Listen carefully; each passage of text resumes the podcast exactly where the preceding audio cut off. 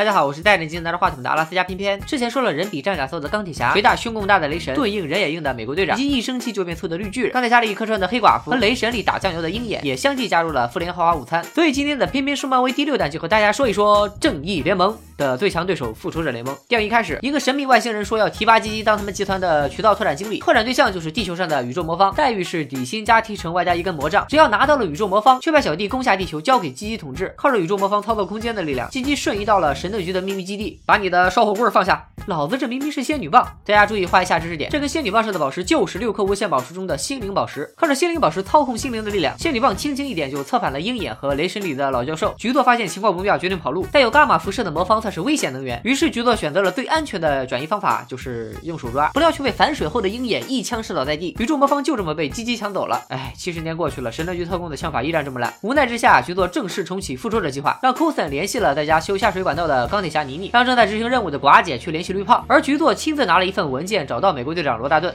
这是你的剧本，咱们该拍复联了。鸡鸡来到一场宴会捣乱，在落荒而逃的众人面前大喊一声跪下叫爸爸。大盾和妮妮先后赶到，结果基基居然不战而降，被抓进了神盾局的飞船里。飞船正飞着呢，雷神雷大锤伴着一声雷从天而降，二话不说抓住基基就飞了出去。妮妮一看，在我眼皮子底下偷人，这还了得，也跟着飞了出去。大盾也想着飞出去，却突然想起来自己好像根本就不会飞啊，所以只能背着降落伞往下跳。可见同样都是超级英雄，做人的差距怎么这么大呢？锤击兄弟来到了一个小山坡上，哥哥想要带弟弟回家，但弟弟却不爱哥哥爱江山，一心只想统治地球。于是恼羞成怒的大锤对基基说道：“Listen well, brother.” I'm listening. 妮妮把大锤拍到了山下，大锤让妮妮别多管闲事，并用小拳拳捶妮妮胸口。妮妮也不甘示弱，一个冲击波就怼了回去。大盾赶到后立马劝架，然后就和大锤打了起来。基基被带到神盾局之后，被关在了一个为绿胖准备的笼子里。妮妮觉得局座隐瞒了什么。大盾找到九头蛇当年遗留下来的武器，原来神盾局也想利用魔方制作高科技武器。那神盾局和九头蛇又有什么区别？大家集体质问局座，展开了一场撕逼大战。我们说好。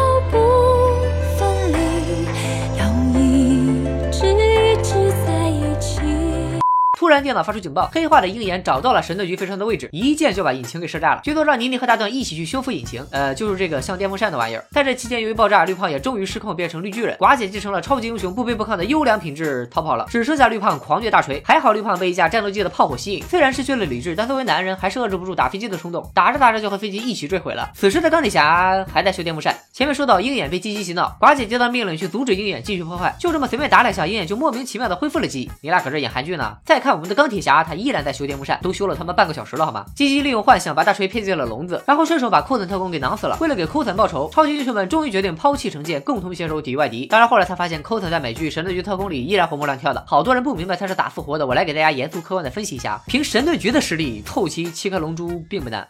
伊利根据基基自大自恋的性格大胆猜测，果然在自家大厦的楼顶发现了基基。然而此时战甲能量即将耗尽，伊利决定采用拖延战术牵制基基。于是即兴来了段贯口：我请您看电影，看啥？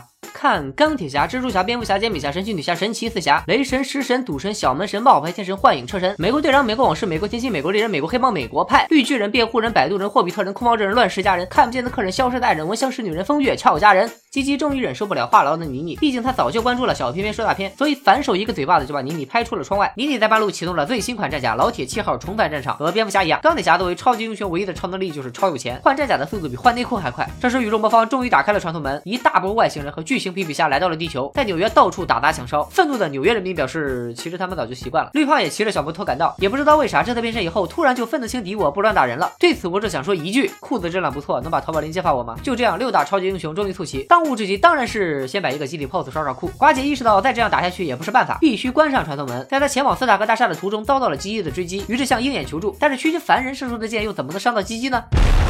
被炸回斯塔克大厦的基基又被绿胖一顿狂揍。基基说他很生气，后果很严重。